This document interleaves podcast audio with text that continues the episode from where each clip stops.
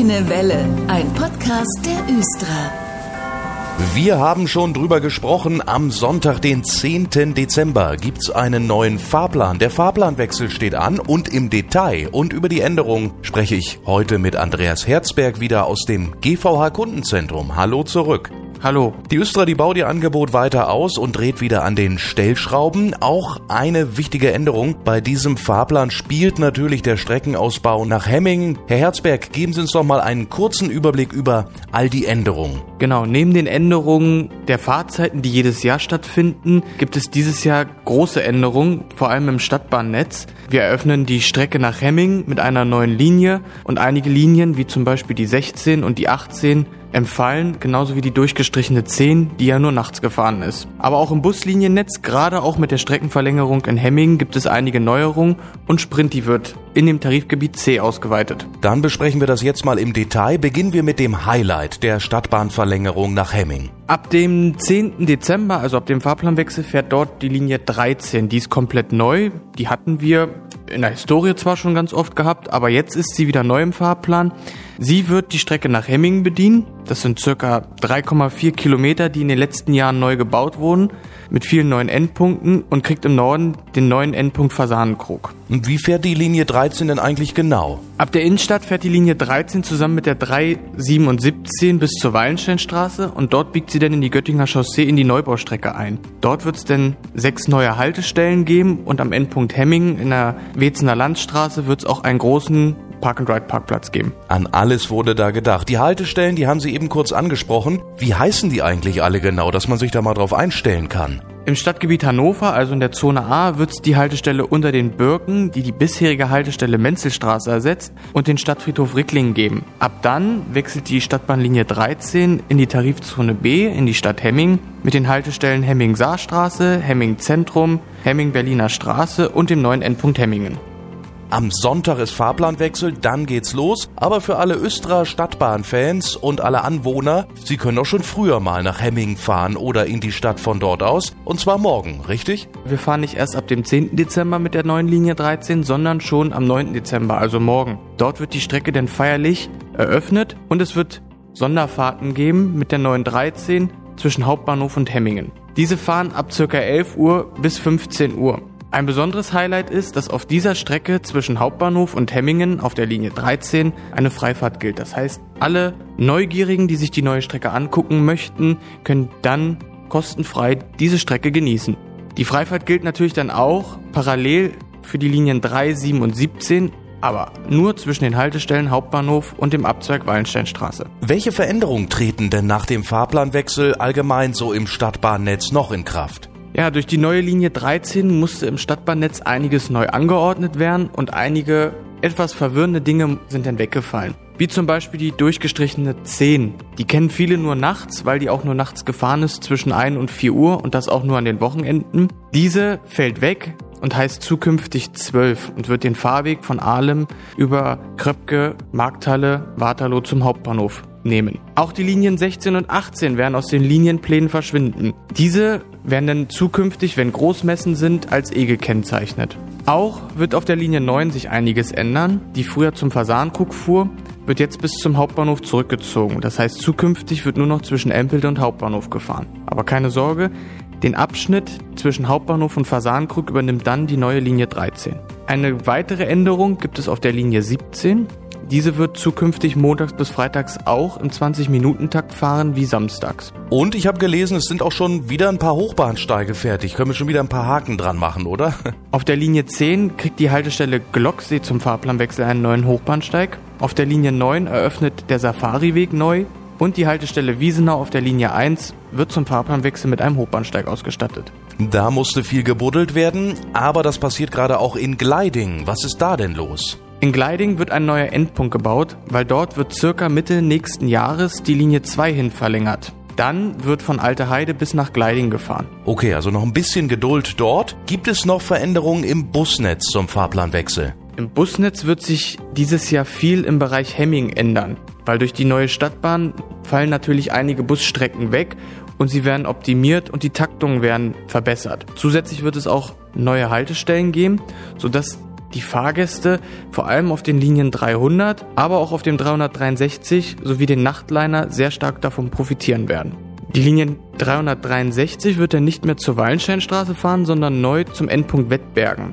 Das ist eine große Verbesserung, weil da der Zero E-Park in Wettbergen neu mit angebunden wird. Sehr gut, also noch mehr Verbindungen also bald. Am Sonntag gibt's den neuen Fahrplan, schon mal vormerken, den finden Sie dann auch auf gvh.de oder in der GVH-App. Danke, Herzberg, für heute. Bitteschön. Gleich spreche ich hier in diesem Podcast mit Matthias van der Zanten und der verrät uns ein paar Highlights über den Sprinti. Warten Sie kurz. Sprinti, der On-Demand-Service, der in der Region Hannover auf Abruf verfügbar ist, schon in vielen Kommunen und er hat sich da ganz schön etabliert in den vergangenen Jahren. Nach einer zweijährigen Testphase gibt's den bald in zwölf Kommunen quasi in allen. Darüber spreche ich heute mit Matthias van der Zanten. Sie kennen ihn, er ist unser ausgewiesener Sprinti-Experte. Hallo.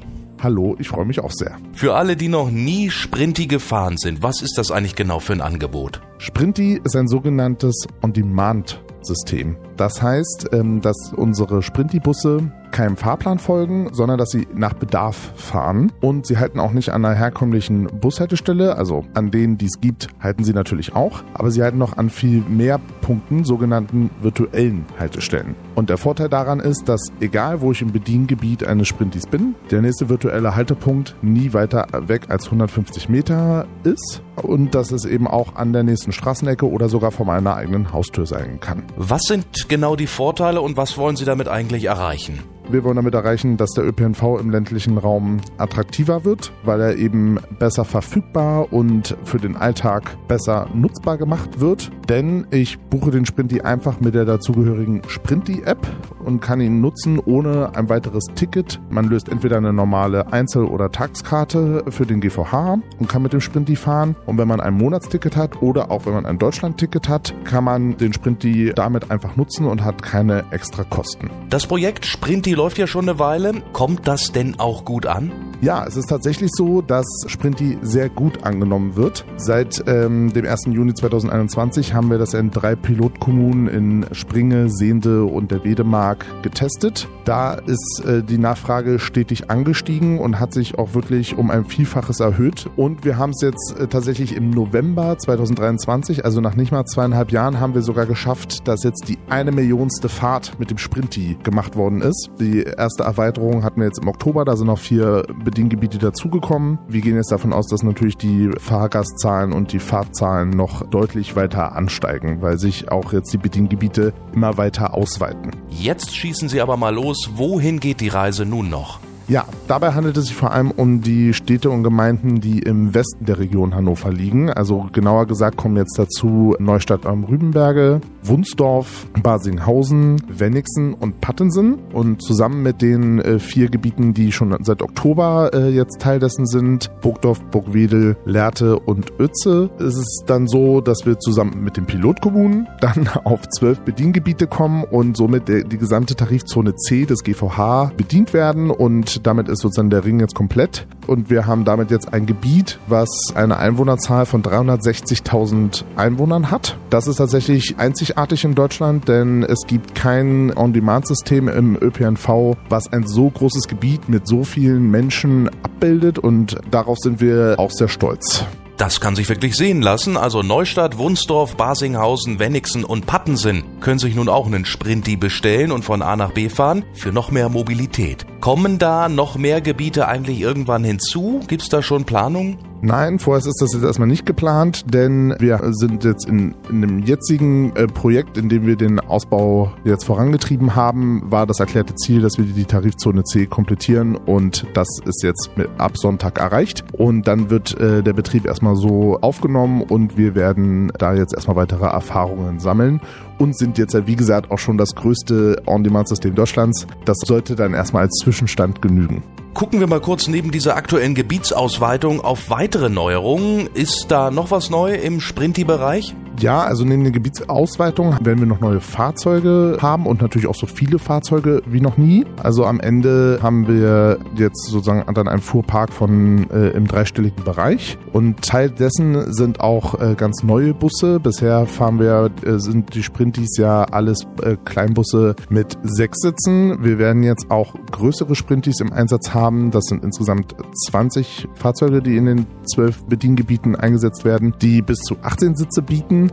Also nochmal deutlich größere Sprintis, um eben halt auch in Spitzenzeiten Zu- und Abbringerverkehre von der S-Bahn oder ähnliches oder auch von Veranstaltungen abzubilden. Und ja, da sind wir auch sehr gespannt, äh, wie diese Fahrzeuge dann äh, eingesetzt und angenommen werden. Ich habe es ja vorhin kurz schon erwähnt, Sprinti, ein ausgezeichneter Service. Das stimmt, denn Sie haben tatsächlich vor kurzem eine Auszeichnung bekommen von ganz oben, ne? Am 30. November wurde das Projekt mit dem Deutschen Mobilitätspreis in der Kategorie Good Practice ausgezeichnet. Da haben sich wirklich viele Projekte aus ganz Deutschland beworben und äh, gerade in dieser Kategorie sind wir natürlich sehr stolz auf diesen Preis, denn da geht es darum, dass eben äh, die Umsetzung in besonderer Weise auf andere Regionen übertragbar ist und dass praktisch unsere Erkenntnisse für die Mobilität, also auch in anderen Verbünden und in anderen Regionen, ja, sind wir da äh, sehr froh, dass wir da vom Bundesministerium und von der Jury mit diesem Preis ausgezeichnet wurden und äh, das gibt uns jetzt natürlich noch mehr Motivation, die letzte Ausweitungsstufe jetzt voll anzugehen und den Sprinti auch da zum Erfolg zu machen und dafür zu sorgen, dass immer mehr Menschen auch im Umland den ÖPNV nutzen. Also gleich mal ausprobieren, Sprinti den On-Demand-Service im GVH, jetzt in noch mehr Kommunen verfügbar. sprinti.gvh.de, alle Informationen sind da aufgeführt. Danke, Herr van der Zanten, für diese erfreulichen Infos heute. Immer wieder gerne. Und das war diese Podcast-Folge.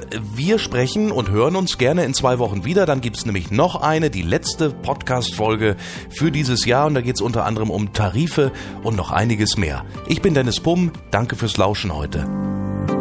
Das war der Grüne Welle Podcast. Fragen und Anregungen an podcast.östra.de. Vielen Dank fürs Zuhören und gute Fahrt.